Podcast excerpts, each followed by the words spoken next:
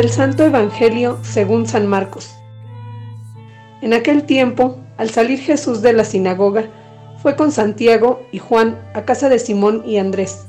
La suegra de Simón estaba en cama, con fiebre, y enseguida le avisaron a Jesús.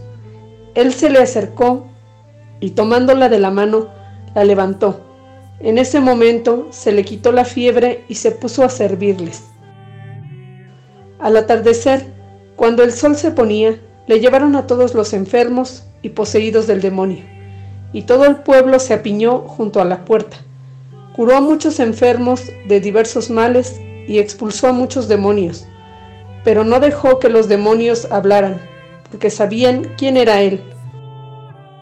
De madrugada, cuando todavía estaba muy oscuro, Jesús se levantó, salió y se fue a un lugar solitario, donde se puso a orar. Simón y sus compañeros lo fueron a buscar, y al encontrarlo le dijeron, Todos te andan buscando. Él les dijo, Vamos a los pueblos cercanos para predicar también allá el Evangelio, pues para eso he venido. Y recorrió toda Galilea, predicando en las sinagogas y expulsando a los demonios. Palabra del Señor.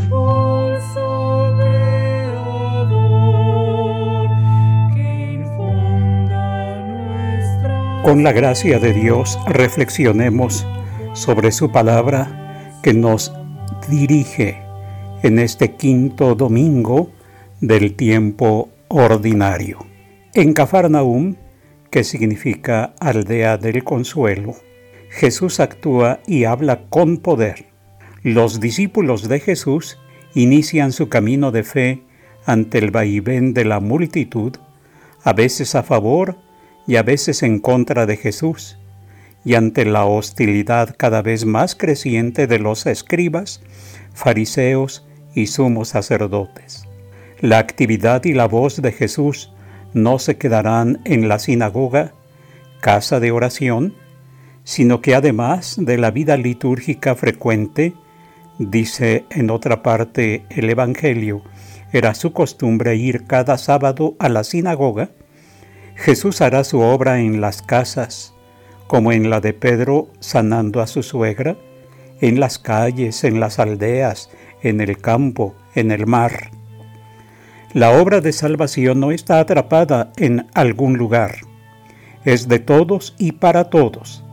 Hay que ir a los pueblos cercanos para predicar ahí, pues para eso he venido, les dirá a sus discípulos. Dios, su obra, pertenece a la humanidad sin fronteras. Quien siga a Jesús vivirá según su estilo. Quien haya dejado tocarse por él tendrá que levantarse de sus comodidades y miserias, y habrá de ponerse a servir a quienes le necesiten no solo vivirá fuertemente su experiencia de fe en Cristo en la oración y en el templo, será un verdadero testigo que irá dando testimonio del Señor en los diversos ambientes en que se desarrolle su vida. Nos encontramos reunidos en torno a Cristo, como un círculo de amigos movidos por el amor sincero y verdadero. Entre nosotros está la figura de Job, y la persona de Pablo. Job que representa a todos aquellos que, además de venir hoy a glorificar al Señor, nos sentimos heridos por tantos males que hoy nos aquejan y por esta pandemia que parece no tener fin. Personas que han perdido la ilusión y la esperanza de volver a recobrar aquello que les daba seguridad y paz y ganas para seguir viviendo pobres cada vez más pobres, hambrientos cada vez más hambrientos, seres queridos infectados y muchos llamados a la presencia de Dios. Una vida de incertidumbre en que junto con Job podemos decir, me han tocado en suerte meses de infortunio y se me han asignado noches de dolor.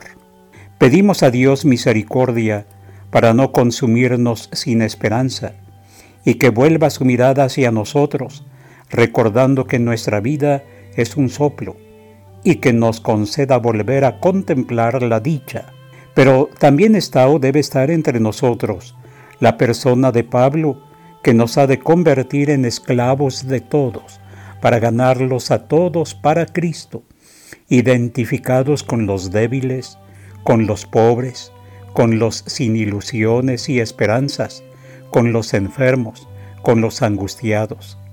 Ahí es donde quienes decimos creer en Cristo y aún no hemos sido afectados por los males que aquejan a muchos, debemos ser para ellos cercanía que los fortifique, que les ayude a seguir creyendo y a saber que alguien se preocupa de ellos y les tiende la mano para levantarlos y no los deja tirados y humillados. Pues el mismo Cristo nos invita hoy en su Evangelio a no solo estar en el templo, sino a anunciar su Evangelio con las obras de misericordia a favor de quienes viven en condiciones desfavorables, especialmente en estos tiempos. La voz del Señor nos llega a través de la Escritura, así como a través de los signos sacramentales que son la Eucaristía y la Iglesia. Su palabra penetra en nosotros y nos transforma en signos vivos de su Evangelio, levantándonos de todo aquello que nos impedía caminar como testigos suyos, poniéndonos al servicio de la palabra y de nuestro prójimo. La Eucaristía es el pan compartido, que nos une en torno a un solo Señor y Pastor del pueblo de Dios. Hemos de permitirle al Señor que nos una en un solo espíritu, que nos abra los ojos hacia quienes viven desanimados de la fe a causa de sus dolores, de sus penas, de sus marginaciones, para que sepamos ser para ellos el signo de Cristo que tiende su mano para sanarlos y levantarlos. La iglesia reunida que alaba al Señor es al mismo tiempo signo de amor fraterno, de un modo especial cuando tendemos la mano al hermano para darle la paz y en él recibir a toda la humanidad con un compromiso de llevar a todo aquel que es creyente en Cristo o es una persona necesitada que, Jesucristo es el Evangelio del Padre. Que el Señor nos conceda la gracia de ser valientes en el anuncio del Evangelio, anuncio hecho con las palabras, con las obras y con la vida misma. Pues como dice San Pablo, esa es nuestra obligación. Y hay de nosotros si no anunciamos el Evangelio, pues es la misión que hemos recibido del Señor y en la obediencia comprometida nacida de un amor fiel, seremos juzgados cuando seamos llamados a su presencia. Oremos diciendo, Señor, danos la fortaleza de tu Espíritu Divino que nos impulse no solo a glorificarte con los labios, sino a servirte en nuestros hermanos necesitados, enfermos o marginados, buscando soluciones concretas para ellos, para que todos recobremos nuestra dignidad y podamos estar siempre dispuestos a servirte en los demás. Que María, Madre de Dios y Madre nuestra, tu humilde esclava, interceda por nosotros para que así sea. Amén.